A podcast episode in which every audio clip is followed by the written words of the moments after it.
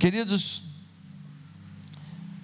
no capítulo 10, Pedro faz uma visita à casa de um homem chamado Cornélio. Cornélio, ele não é do povo de Israel. E esse homem está esperando lá Pedro, porque o Espírito Santo disse para ele: chama Pedro, porque Pedro vai falar umas coisas com você tremendas. E Pedro vai falar o caminho para a salvação da sua família inteira. E o Cornélio, que era um homem temente a Deus, ele recebe o Pedro e ele se converte, a família inteira se converte, é um mover de Deus, o Espírito Santo cai sobre eles e eles são sacudidos pelo Espírito Santo, há um, há um, há um poder manifesto. E agora Pedro, depois dessa experiência tremenda na casa de Cornélio, ele volta para Jerusalém. Quando ele chega em Jerusalém, ele encontra um monte de gente que não viu o que ele viu, que não ouviu o que ele ouviu, que não sentiu o que ele sentiu. E aí os caras começam a criticar. Tem um monte de gente que vai criticar você, criticar a sua igreja, porque não está ouvindo o que você ouve, vê o que você vê e sente o que você sente. Tem um monte de gente que vai falar coisas sobre você porque não está vivendo o que você está vivendo. Não deixe que as pessoas roubem o seu chamado. Pessoas que não vivem o que você vive, sentem o que você sente, ouvem o que você ouve, experimentam o que você experimenta, experimenta, talvez não entendam o que você está vivendo e porque você é fiel à visão dessa igreja. Cuidado. Meus queridos irmãos, começam a criticar. E aí eles falam: olha, você foi na casa de um povo gentio, do incircunciso. É desse jeito mesmo.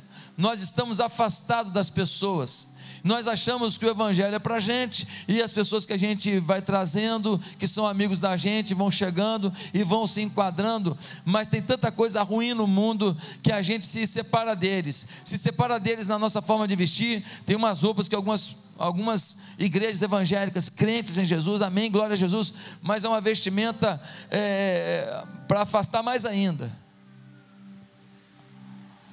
É uma vestimenta que quando a pessoa vai no, num shopping, todo mundo olha para ela, porque parece um, um, um ET no meio do povo. Todos nós podemos estar bem arrumados, sem estar é, arrumados de forma é, é desrespeitosa, de forma é, é, depreciativa para a mulher. Mas a mulher pode estar bem arrumada, ela não precisa estar com uma roupa de saco não precisa estar que nem um bujão de gás. Lembra o bujão de gás, aquela cobertura de bujão de gás? Para estar santo. Porque a santidade não é medida pela roupa, mas pelo coração. Nós estamos separados do mundo, às vezes, na nossa linguagem. Nós queremos que eles entendam todos os nossos jargões, genuflexos diante da tua, do teu trono de graça. O Cordeiro Santo de Deus, imaculado a assunção de Cristo. E eles ficam pensando: que língua é essa? É árabe. Eles não entendem, porque às vezes a nossa linguagem não é uma linguagem direta, a gente não fala de um jeito que eles entendem, a gente não fala com profundidade, mas com simplicidade. Às vezes nós estamos separados do mundo na nossa falta de paciência. Eles aprendem tudo errado e eles fazem errado porque eles aprenderam errado. Uma moça de 18 anos hoje que está no mundo, e ela já, já passou pela mão de 18 meninos, ela, ela dificilmente ela vai ter um casamento feliz, porque ela, ela, ela vai ter muitas marcas, porque quando ela casar com 30 anos, ela terá transado com 30, 300 rapazes, 200 rapazes. Esse é o mundo que a gente vive. Esse é o mundo. Mas, ah, mas essa menina era sem vergonha. Não, não é sem vergonha, ela simplesmente é uma menina de 18 anos que aprendeu errado no mundo. Porque o mundo ensina isso, que vale tudo. Pelo prazer vale tudo. Família não vale, opinião não vale, Deus não vale, a Bíblia não vale. E a gente não tem paciência para pegar uma menina dessa e falar: filha, você é preciosa, você é linda, você é demais e você é santa.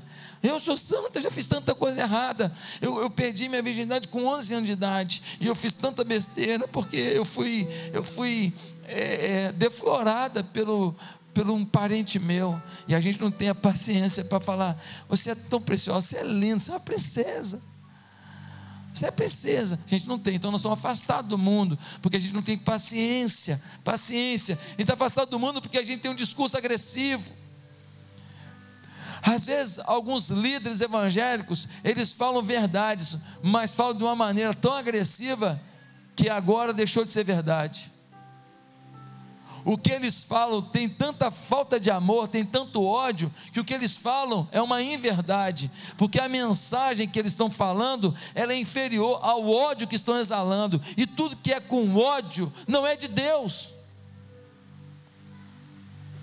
Queremos mudar o movimento homossexual, queremos mudar a falcatrua, queremos mudar essas coisas todas que realmente precisam ser transformadas pelo poder de Jesus, mas queremos mudar com agressividade, com desrespeito, com falta de amor, com xingamento.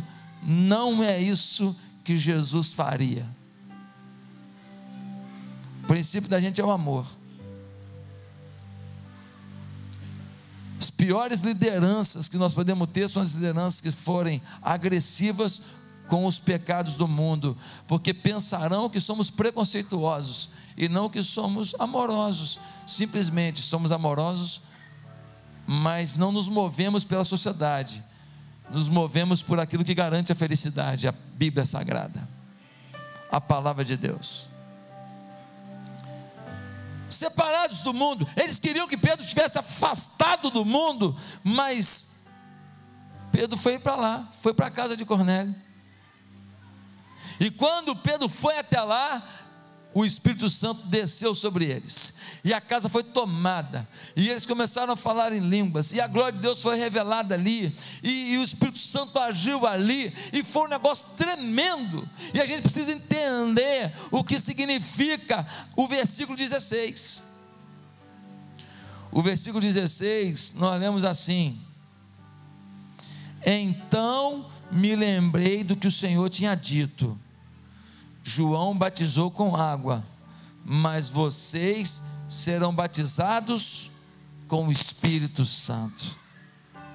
João foi batizado com água, mas vocês serão batizados com o Espírito Santo. É possível ser batizado e ainda não ser batizado com o Espírito Santo? Isso foi apenas naquele momento? Porque o Espírito Santo não havia descido. O que quer dizer isso tudo? Línguas é evidência de batismo do Espírito Santo? Muitas perguntas são feitas e hoje eu quero esclarecer. O que é ser batizado no Espírito Santo? Baixa só um pouquinho. O que é ser batizado no Espírito Santo? Um questionamento muito grande no meio cristão é sobre o que é receber o dom do Espírito e o que é o batismo no Espírito. E o que isso tem a ver com uma manifestação exterior de línguas. Grande parte dos teólogos pentecostais, não todos, eles vão defender que você não tem que falar em línguas para ser salvo e ter o Espírito Santo dentro de você. E que o falar em línguas não é o batismo no Espírito Santo, mas que quando alguém é batizado no Espírito Santo, sendo isso uma segunda bênção, então vem no pacote falar em línguas. Muita gente defende isso no movimento pentecostal. A visão pentecostal defende que as pessoas que quiserem ser tomadas totalmente por esse batismo, provavelmente vão manifestar, com certeza vão manifestar essas línguas. E a gente precisa entender um pouco melhor esta visão. Resumindo, essa visão diz: primeira experiência, você recebe Jesus, você tem o Espírito Santo mas não é batizado no Espírito Santo. Mas depois você vai ter uma segunda manifestação, que é o batismo no Espírito Santo, e aí você fala em línguas. É o que parte dos teólogos pentecostais defende. Irmãos nossos, são crentes, tá? Todos esses irmãos pentecostais são crentes, mas eles têm um pensamento desse jeito. O que há de falso e verdadeiro nisso? O que há de equivocado e de muito acertado nisso? É o que eu quero responder hoje. Vamos primeiro para a nossa discordância. E depois nós vamos para a concordância. É um erro fazer do dom de línguas, que seria falar na língua dos anjos, parte necessária do batismo no Espírito Santo. E para afirmar isso, nós temos que ler o livro de Atos e ver as ocorrências das línguas para entender como elas se deram. Em Atos capítulo 1, versículo 5, Jesus diz aos discípulos: João batizava com água, mas antes de muitos dias vós sereis batizados com o Espírito Santo. No versículo 8, Jesus diz: Recebereis o poder do Espírito Santo que descerá sobre vós e sereis minhas testemunhas. Isso se cumpriu no dia de Pentecostes. O Espírito Santo desceu. Enquanto Jesus estava aqui na terra, ele era Deus manifesto em carne. Ele disse: Eu vou para o céu, mas virá o Espírito Santo. Eu aqui estou circunscrito a um corpo. O meu espírito virá e o meu espírito se espalhará sobre a terra e estará no coração de cada cristão, em cada canto da terra. Ou seja, a minha obra se multiplicará. Portanto, não fiquem tristes com a minha subida aos céus. Foi o que Jesus disse. Em Atos capítulo 2, versículo 2 a 4, diz: E de repente um som veio do céu como um vento impetuoso, impetuoso, e encheu toda a casa onde estavam sentados, e apareceu sobre eles línguas como que de fogo distribuídas sobre cada um deles, e foram todos cheios do Espírito Santo. A palavra aí é palavra cheio do Espírito Santo. Vai prestando atenção, hein? Foram todos cheios do Espírito Santo.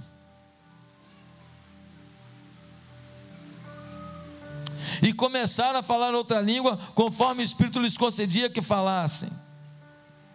A próxima vez que o dom de línguas é mencionado é em Atos, quando Pedro foi pregar na casa de Cornélio, que a gente leu semana passada. Atos 10, 44 diz: Enquanto Pedro ainda estava dizendo isso ao Espírito Santo, desceu sobre todos os que ouviam a palavra, e os crentes dentre os circuncisos que tinham vindo com Pedro ficaram admirados de que o dom do Espírito de Deus Santo tinha sido derramado também sobre os gentios, pois os ouvia falar em línguas e glorificar a Deus. Ouvia falar em línguas e, isso é importante, guarda isso, e glorificar a Deus.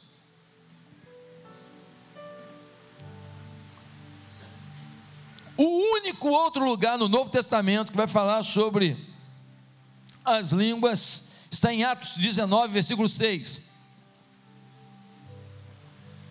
Paulo encontra em Éfeso alguns discípulos de João Batista que nunca tinham ouvido falar do Espírito Santo. Paulo explica-lhes que João Batista direcionava as pessoas para Jesus.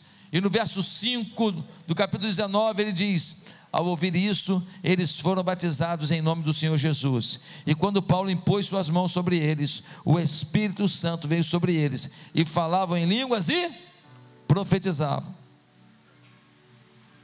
Há um outro momento no capítulo 8, onde os apóstolos iam para Samaria e impõem as mãos sobre alguns crentes que eles para que eles possam receber o Espírito Santo. Língua não é mencionada nesse momento, mas já que a linguagem é a mesma que na casa de Cornélio, né, caiu o Espírito Santo, é provável que eles também tenham falado em línguas ali. Alguns teólogos pentecostais argumentam que, já que o batismo no Espírito aconteceu essas quatro vezes com falar em línguas, devemos considerar isso como normativo, é uma regra. A língua é evidência do batismo no Espírito Santo, é o que eles dizem. Aonde está o problema nessa visão? Eu quero pegar as palavras de John Piper, um dos maiores teólogos e pegar cinco princípios que ele apresenta, e eu quero acrescentar mais dois. Onde está o problema nessa visão? Primeiro, ela não é ensinada em qualquer lugar do Novo Testamento. Aqui nós temos eventos. Nós podemos tirar princípios dos eventos. Mas o apóstolo Paulo manda cartas para todas as igrejas, falando sobre o Espírito Santo, falando sobre o enchimento do Espírito Santo, sobre o dom do Espírito Santo, sobre o poder do Espírito Santo. Em nenhum momento ele diz dessa segunda bênção. Em nenhum momento ele esclarece que a busca do batismo do Espírito Santo é, é, é uma coisa que vai vir e se tiver língua vai acontecer. Não tem. Paulo ele manda normas sobre todos os assuntos. Tem assunto mais importante que o Espírito Santo? Não tem. E sobre esse assunto ele vai calar? sobre o assunto mais importante da teologia paulina, ele vai ignorar essas regras? Segundo, o que Jesus ensina em Atos 1, 5 e 8 é que a experiência do batismo no Espírito trará poder. Para quê? Para testemunhar a vida cristã. Recebereis o poder do Espírito Santo, semeis testemunhas, tanto Jerusalém, Judéia, Samaria e até os confins da terra. Ele está mostrando que o poder é para testemunhar, o poder não é para manifestar um dom de línguas, ou um dom disso e daquilo. A unificação de conceitos aqui é de que esse poder do Espírito leva a gente à proclamação.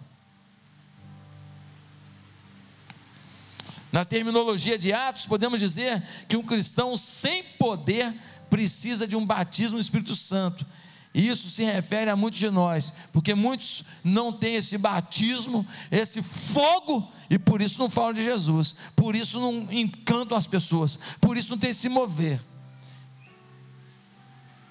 Três, essa associação das línguas com o batismo parece um equívoco, porque Atos registra pelo menos nove outras histórias de conversão, mas nunca menciona uma sequência de duas etapas: recebeu o Espírito e aqui foi batizado no Espírito.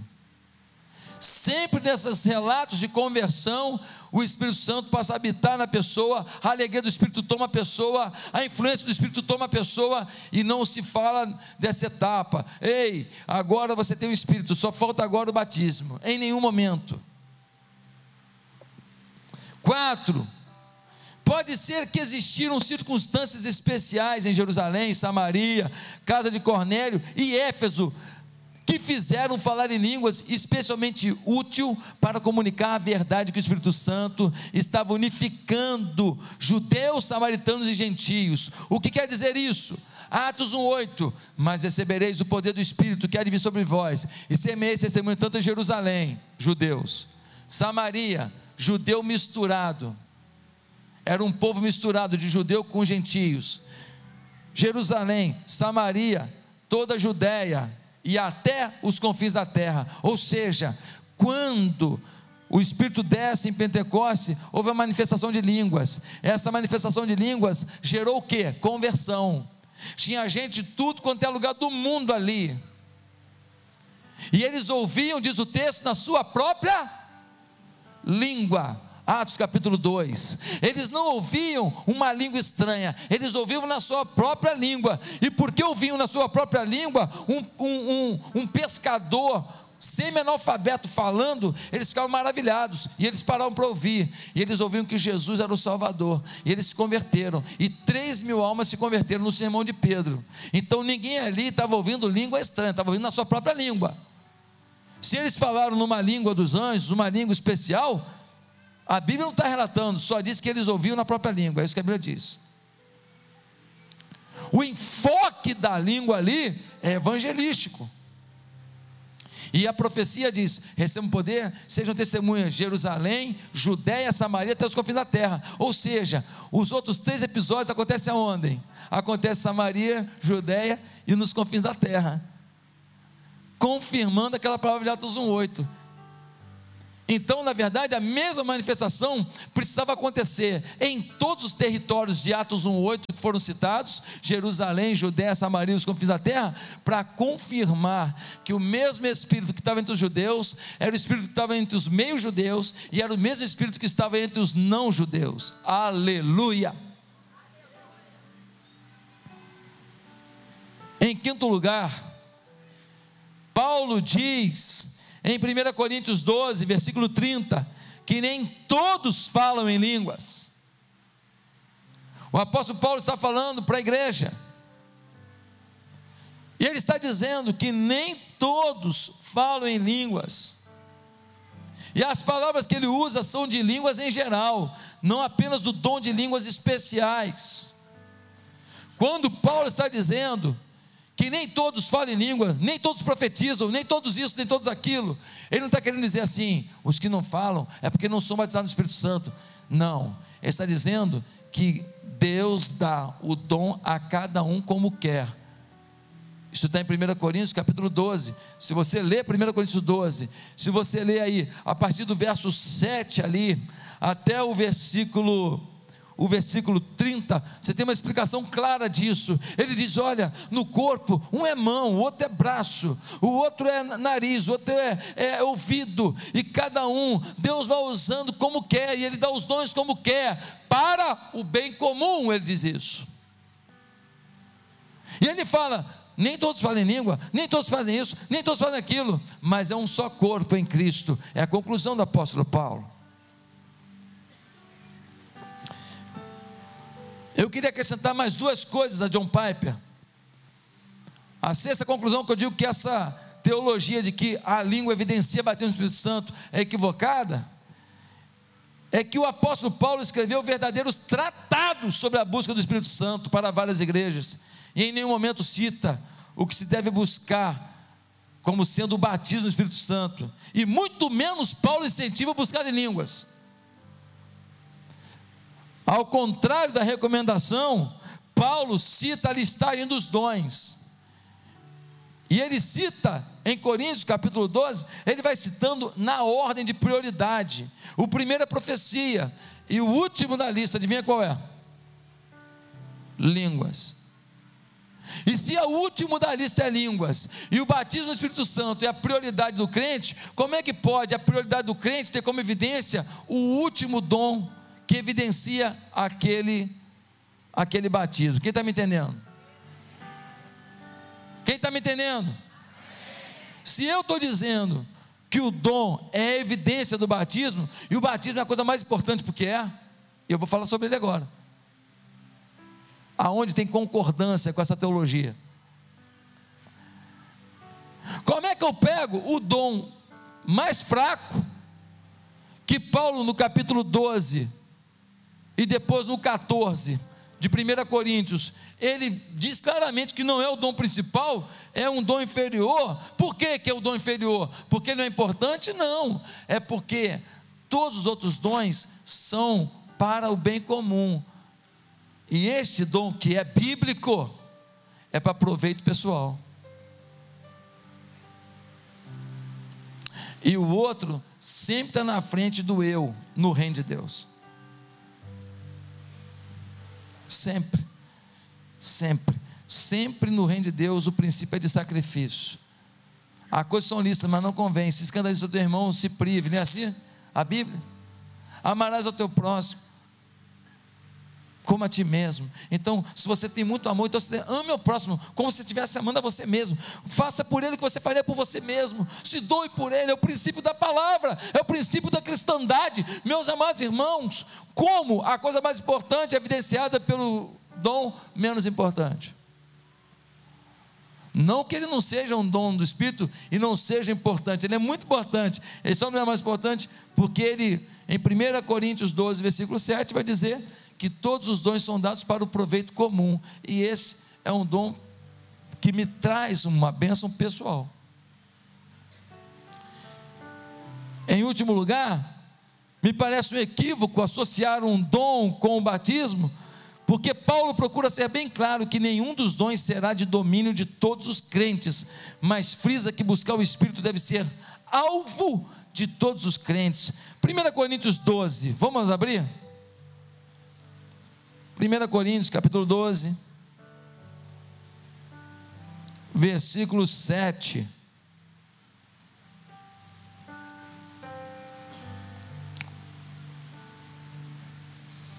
Nós vemos assim: a cada um, porém, é dada a manifestação do Espírito, visando ao bem comum. Pelo Espírito a um é dada, a um é dada a palavra de sabedoria, a outro pelo mesmo Espírito a palavra de conhecimento, a outro fé, pelo mesmo Espírito a outro dons de curar, pelo único Espírito a outro poder para operar milagres, a outro profecia, a outro discernimento de espíritos, a outro variedade de línguas. E ainda a outro interpretação de línguas. Todas essas coisas, porém, são realizadas pelo mesmo e único Espírito, e Ele as distribui individualmente a cada um como quer. Será que o Espírito Santo não quer que todo mundo aqui seja cheio do Espírito? Será que o Espírito Santo não quer que todo mundo aqui seja batizado, dominado pelo Espírito? Isso ele quer, mas ele diz que esses dons, ele cita todos, inclusive o dom de línguas, dizendo: ele dá a quem quer como quer. Pastor, mas eu posso pedir? Pode. Se ele vai dar ou não vai dar, eu não sei.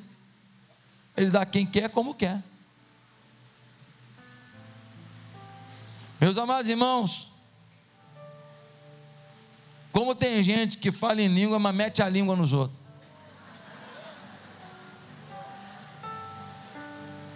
E como tem gente que não fala em língua e também mete a língua nos outros. Sim ou não? Como tem gente que fala em língua e a vida é torta.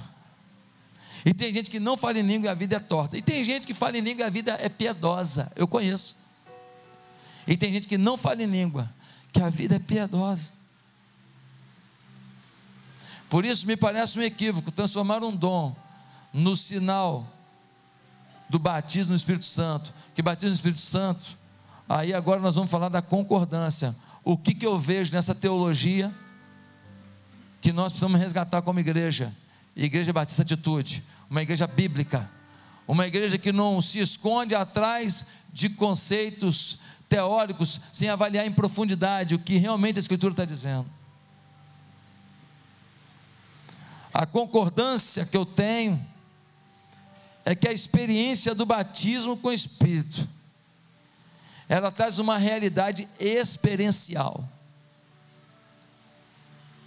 Para muita gente, o batismo no Espírito Santo é o seguinte: eu me converti e eu sou batizado no Espírito Santo. Até porque Paulo vai dizer: todos vós fostes batizados no mesmo Espírito. E o texto de Paulo ali, ele é interpretado o seguinte: então aqui é batismo com o Espírito. Esse texto bate muito com Efésios capítulo 1, versículo 13, que vai dizer: Tendo nele crido, foste também vós selados com o Espírito Santo.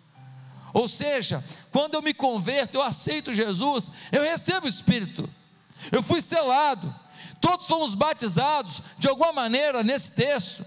Paulo está dizendo: todos somos marcados, todos fomos impactados pelo Espírito, mas me aparece uma simplificação muito grande Achamos que Paulo ali está falando no sentido de ser batizado com o Espírito. Por quê, irmãos? Porque o termo batismo está sendo ignorado. Batismo é uma palavra grega que tem o sentido de imersão. A nossa teologia dos batistas de batizar, descer nas águas, é porque diz que Romanos 6,4, ao descer as águas, ser imerso nas águas, a gente morre para o pecado, ao sair das águas, a gente ressuscita para uma nova vida. Essa é a teologia batista, é a teologia que a gente prega. Mas quando chega no batismo do Espírito Santo, a gente ignora a palavra baptizo, imersão. O que essa teologia pentecostal traz de realidade é que ser batizado é ser imerso. E eu li para você Atos capítulo 2 que diz: E todos foram batizados com o Espírito? Não, diz que todos foram cheios. Sabe por quê? Porque são sinônimos. E no outro texto, se você ler, vai estar escrito plenitude. A conclusão que se chega é que ser batizado, ser cheio, ser pleno do Espírito são sinônimos. E que o fato de alguém aceitar a Jesus não é suficiente para ele dizer que ele está dominado, está cheio do Espírito. Ah, pastor, mas é a santificação, vai durar a vida inteira. Não. Uma pessoa não precisa de uma vida inteira para ser cheia de Espírito. Isso pode acontecer num momento, numa fase, num processo, numa busca, numa luta, num jejum, num domínio. Pastor, mas vai ter que ter línguas? Não. Pastor, vai ter que ter profecia, no sentido de falar o futuro? Óbvio que não. Até porque profecia não é falar o futuro. 1 Coríntios capítulo 14, versículo 3, define profecia. E aquele que profetiza, exorta, edifica e consola o seu próximo. Exorta, faz isso não, meu irmão. Consola, não fica assim não, irmão. Edifica, parabéns, meu irmão. Quando uma palavra é pronunciada pela minha boca e produz exortação, consolo edificação do irmão, essa palavra é uma palavra profética, que pode ser futuro também. Que pode ser futuro. Olha, não vá a tal lugar porque vai acontecer isso. Pode, pode. Não necessariamente é. Profecia é muito mais do que falar o futuro. Às vezes eu preciso de uma profecia para o meu momento, não é para o meu futuro, não. Eu preciso de uma voz do Espírito na minha vida é hoje. Eu preciso hoje que você me diga: não duvide, Deus está vendo a tua dor. E como Deus vai fazer, pouco me importa hoje, me importa saber que Ele vai fazer, sim ou não? Saber que Ele está comigo, saber que Ele, Ele não esquece de mim. E essa palavra vem como palavra profética. Meus amados irmãos, nós precisamos entender que o termo batismo é imersão. Mas segunda coisa que me leva a crer que o batismo no Espírito Santo é muito mais do que apenas ser selado no Espírito Santo. Não estou falando de evidência de língua, nada disso. Estou falando que é ser cheio, ser dominado. É pela ousadia que trazia ao coração daqueles que ficavam cheios do Espírito Santo poder, ousadia. No versículo 8 diz: receberei, Atos 1:8, recebereis o poder e ser-me-eis testemunhas. Todo mundo que fica cheio do Espírito, ele fica doido para ser testemunha. Falei hoje no Tadel aqui. Quem não veio no Tadel perdeu. O Tadel de hoje arrebentou. Bom demais. Deus falou comigo. Deus falou com todo mundo aqui. Você tem que vir no Tadel. O Tadel começa às 10 horas, não 11. Venha para o Tadel. E eu contei no Tadel de um casal, um casal que saiu de São Paulo, tinha um consultório odontológico chique, bonito, tinha lá os seus funcionários. Esse casal foi, pegou um barco e fez um passeio pela Amazônia, cuidando dos ribeirinhos, arrancando dente, fazendo obturação, botando dentezinho lá neles, botando lá, é, é, tampando aqueles buracos da boca daquelas pessoas, ajudando, dando dignidade e dando amor de Deus ali. O casal voltou para São Paulo, fechou o consultório, foi para a Amazônia e agora ficou no barco, parando nas regiões ribeirinhas e cuidando de pessoas que não têm dinheiro para dar, que não tem nada para fazer, mas que Jesus morreu por elas. Foram entrevistados ontem, lá na Assembleia da Convenção Batista Brasileira, na noite de missões nacionais e mundiais.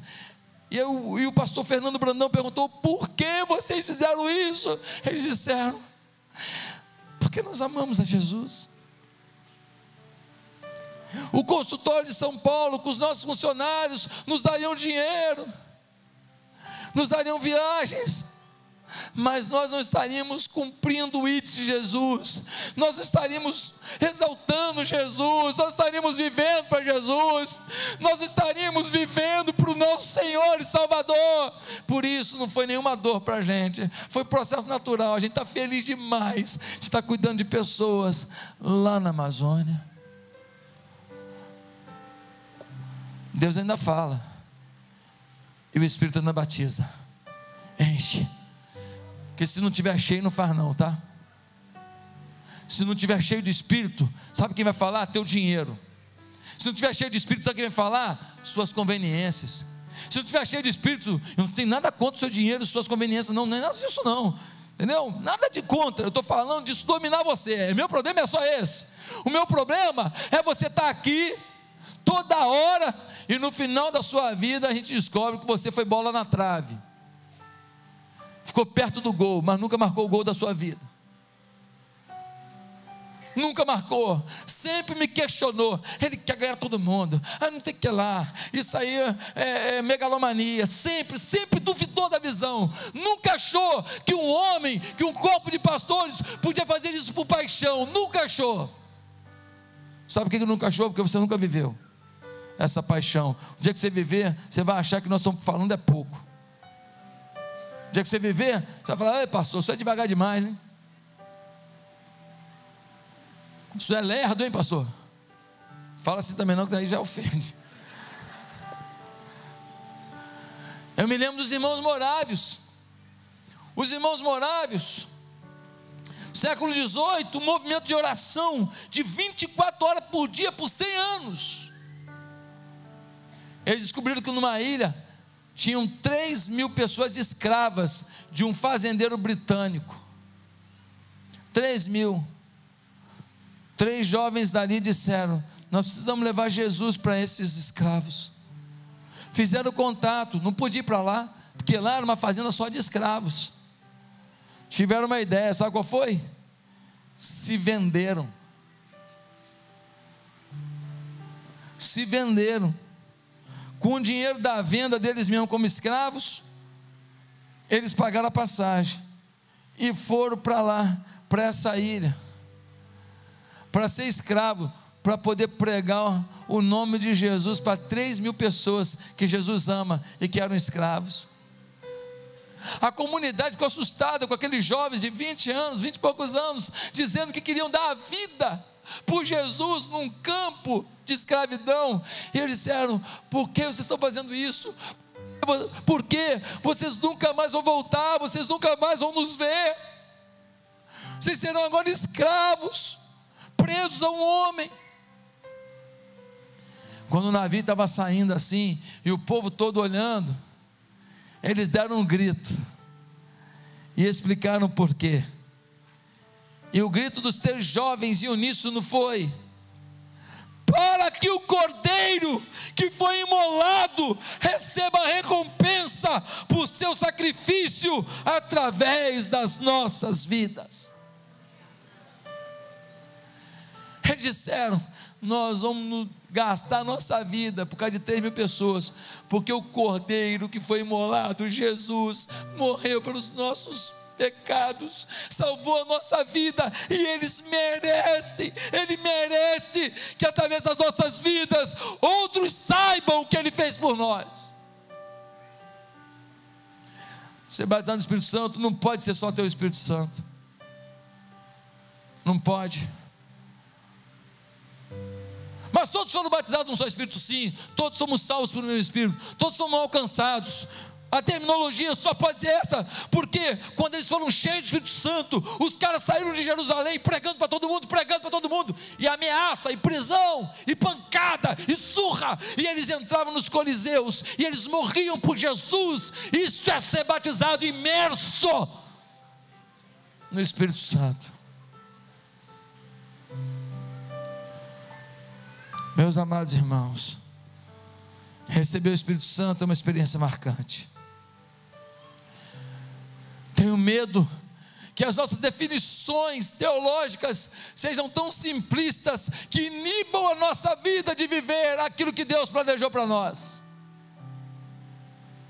Tenho medo de dizer que, olha, todo mundo aceitou Jesus, foi salvo, e agora você tem o Espírito, agora é santificação, até o final da vida, e a santificação nunca chega. A santificação nunca chega. 90% dos crentes vive uma vida mais ou menos. Não estou falando da nossa igreja, estou falando em termos gerais. 10% levando Deus a sério, apaixonado por Jesus, mas 90% está aqui doido para acabar o sermão. Está mais preocupado com o que vai comer. A questão real do batismo no Espírito não é uma questão de línguas. Em si mesma, a língua é relativamente sem importância. A verdadeira contribuição valiosa da teologia pentecostal é sua implacável ênfase na verdade que receber o dom do Espírito é uma experiência real marcante. O cristianismo não é meramente uma compilação de ideias gloriosas, não é meramente o desempenho de rituais e sacramentos, é uma experiência real, marcante do Espírito Santo, por meio da fé em Jesus Cristo. E quem tem uma experiência de ser cheio do Espírito, ele tem duas atividades claras na sua forma de viver. Primeira, ele tem um coração adorador. Está chovendo, está adorando. Está sol, está adorando. Está na prensa, está adorando. Estão julgando ele, está adorando. Faltou saúde, está adorando. Chora também, ele é humano, chora, sente. Ele está adorando a Deus, está reconhecendo quem Deus é. Foi humilhado, foi traído falaram mal dele, xingaram ele, mas ele está com gratidão a Deus pela vida que tem. Por isso que eu acho lindo, quando a gente leu o texto de Atos 10, que vai dizer: porque os ouviam falar em línguas, Atos 10, 46, porque os ouviam falar em línguas e exaltar a Deus, porque falar em línguas nada mais é do que uma das formas de se exaltar a Deus. Uma das formas. Uma delas. Para quem tem esse dom. Não é a língua a melhor maneira de eu ganhar as pessoas para Jesus. Não é a língua a melhor maneira de eu cuidar das pessoas. Não é a língua a melhor maneira de eu mostrar que eu tenho piedade diante das pessoas. Não é a língua a melhor maneira de eu influenciar corações. Não é a língua a melhor maneira de eu ensinar o caminho de Jesus para as pessoas. Mas pode ser a melhor maneira de num, num momento meu com Deus, expressar o que Deus é para mim.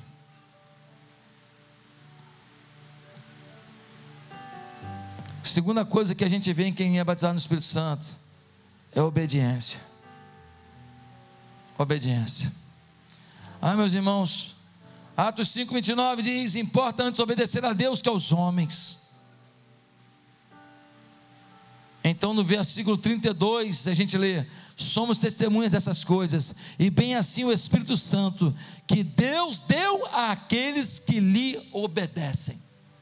O Espírito Santo que Deus deu aos que lhe obedecem, obediência, uma vida de adoração a Deus, de gratidão a Deus e uma vida de obediência.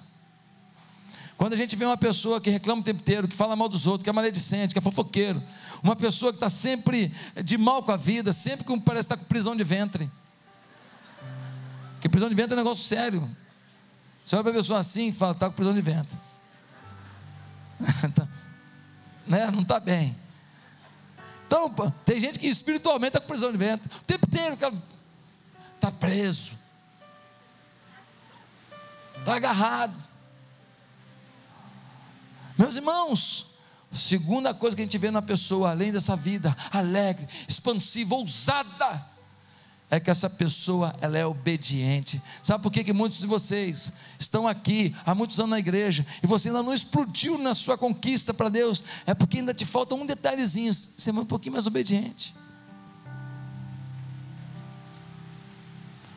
A gente chama para o Tadel, chama para fazer escola ministerial, fazer o TLC, a gente chama você para aceitar ser auxiliar de célula, chama você para ser um líder de célula, para aceitar desafio, chama você para trabalhar nos ministérios da igreja, chama você para ter vida com Deus, vida de oração, tempo a sós com Deus, a gente chama você para não faltar nas programações, e tu sempre alguma coisa te atrapalha de estar aguerrido, determinado. Você tem que pedir hoje que o Espírito Santo não seja apenas residente, mas que ele seja presidente da sua vida. Quando eu recebo Jesus como Senhor da minha vida, eu tenho o Espírito Santo, Ele está em mim, Ele é residente. Mas batismo para mim nada mais é do que ser cheio dele. Batismo para mim nada mais é do que pegar a chave que ainda está na minha mão, o Espírito está aqui, e eu abri a porta e ele entrou. é eu pegar agora a chave e falar assim: toma na tua mão, controla agora o que entra e o que sai. Eu abro a porta do meu coração com a chave. O Espírito Santo entra residente. Agora eu dou a chave na mão dele e ele passa a ser presidente. Ele determina o que entra, o que não entra, o que sai, o que fica na casa da minha vida. Quem está entendendo disso, diga amém. Glória a Jesus, aleluia.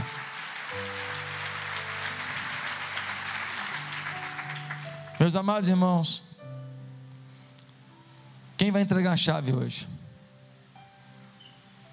Quem vai entregar a chave hoje?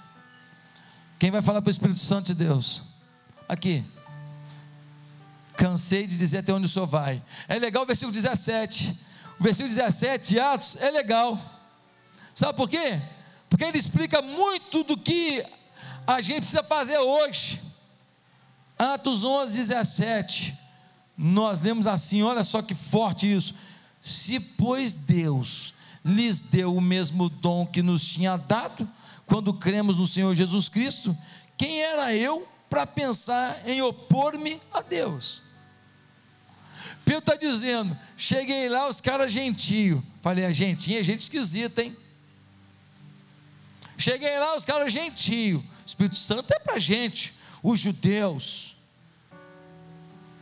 O Messias é judeu. Mas cheguei lá, comecei a falar da Bíblia, preguei, de repente o Espírito Santo pegou os caras, e os caras aceitaram o Espírito, se derramaram diante do Espírito. Aí ele falou, aí Pedro fala: quem sou eu para me opor a isso?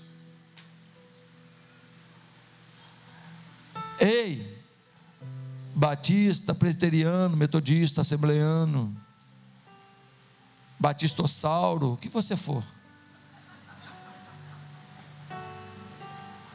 Ei,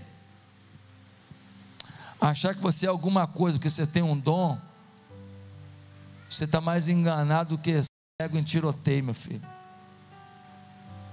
Se achar que o segredo da sua vida é um dom, você está mais perdido do que cego em tiroteio, você está perdido. Ei, mas você também achar que você tem a gerência do Espírito, a imersão do Espírito, porque você conhece muita coisa de igreja, porque você é membro de igreja há muito tempo, e porque você já aceitou Jesus, você está tão perdido no tiroteio quanto o primeiro cego. Hoje é o dia de cada um de nós arrancar as capas da nossa religiosidade. Hoje é o dia de cada um de nós abrir mão das nossas teorias teológicas apreendidas ao longo da nossa história e dos nossos estudos de revistinha. Hoje é o dia de cada um de nós perguntar: quem vê a vida que eu vivo Vê apenas alguém que tem um espírito? Ou vê alguém que é cheio do espírito? Quem vê a vida que eu vivo, vê alguém que conhece o espírito ou que o espírito conhece?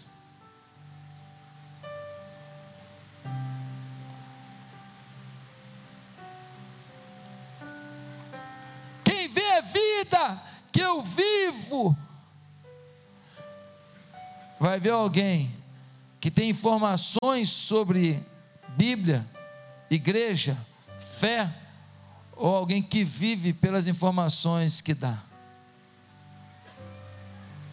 Uma coisa é conhecer, outra é viver. E a coisa da minha vida é que eu só vou viver se eu for cheio do Espírito Santo. Quero que você curva a sua cabeça agora. E nós vamos invocar o Espírito Santo.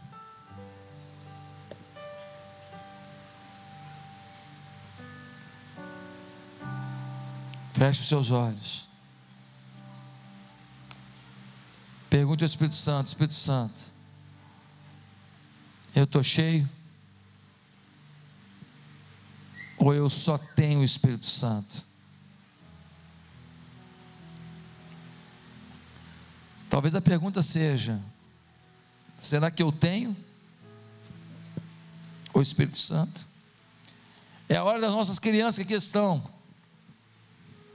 Cada pai perguntar: eu tenho clamado a Deus para que meu filho seja cheio do Espírito Santo. Uma criança pode ser cheia do Espírito Santo. Uma criança pode ser cheia de informação, mas ela pode ser cheia do Espírito Santo. Aquele menininho que eu mostrei um dia desse aqui, um garotinho que evangeliza todo mundo, um garotinho determinado, um garotinho apaixonado por vidas. Cada um de nós sonha com isso para os nossos filhos. Clama ao Espírito Santo, fala: Espírito Santo, estou abrindo mão da minha teologia, estou abrindo mão das minhas das minhas manias, estou abrindo mão da minha história de igreja. Eu só quero que o Senhor responda uma coisa agora para mim. Eu sou cheio do Espírito Santo. Se eu não sou, o Senhor pode me encher agora. O Senhor vai ter trabalho comigo, que tem muita coisa para curar dentro de mim, tem muita religiosidade para curar, tem muita mania para curar, tem muito conceito teológico equivocado para curar. E os mais enganados às vezes são aqueles que têm um dom, um dom que pode ser dom ou que pode ser produto até mesmo de uma experiência sensorial, produzida num ambiente em que todo mundo tem que ter determinada manifestação, senão não é, não é aceito. E às vezes nem é dom, simplesmente é um transe que acontece a cada vez que você quer disparar isso. E a psicologia explica. E aí você se escondeu atrás disso, achando que você é mais espiritual, que você é cheio do Espírito Santo, que você tem a plenitude do Espírito Santo, que você é batizado do Espírito Santo, e aí que você se dana de vez.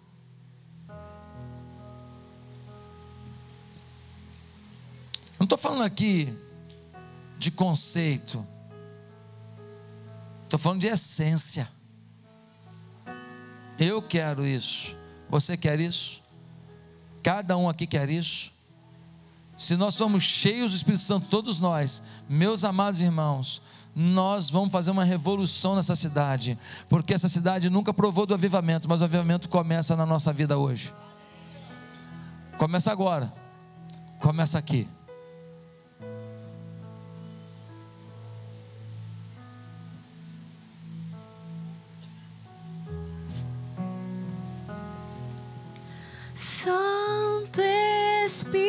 Espírito, és bem-vindo aqui.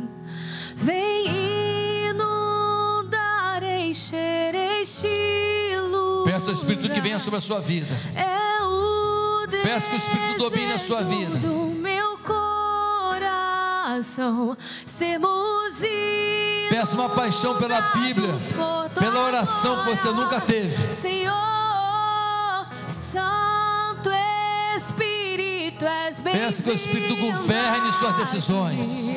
Vem inundar, encher este lugar. É o desejo do meu coração. Peça que o Espírito Santo reine na sua casa, Reine sobre os seus filhos, sobre o seu casamento. Clame o Espírito Santo. Diga: Vem, Espírito Santo. Espírito Santo.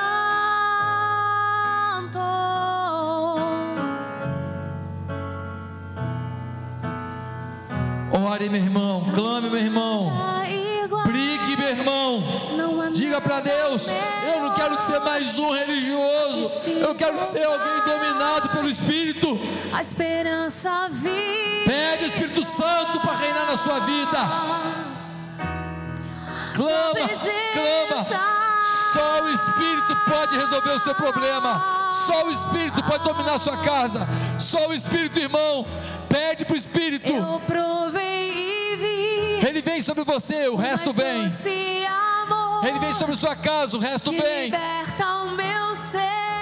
É esse Espírito que vai curar. Curar o corpo, curar emoções, curar a família, curar relacionamentos rompidos. Tua presença. Profetiza o Espírito sobre teu filho do teu lado.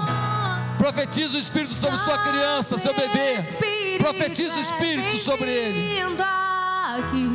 Pede ao Espírito sobre a vida do seu filhinho que está com você. Encher este lugar é o desejo do meu Espírito Santo. Sermos Vem, Espírito Santo, sobre nós. Sopra nesse lugar, Espírito. Santo. Senhor, Sopra. Santo Espírito, Sopra, Espírito Santo. bem-vindo Derrama a tua glória nesse lugar. Vem Faz um mover aqui. inundar, encher este Encha a nossa vida, Espírito. Santo de Deus. É o Perdoa os nossos pecados. Do meu Muda o nosso foco de vida. Sermos inundados por tua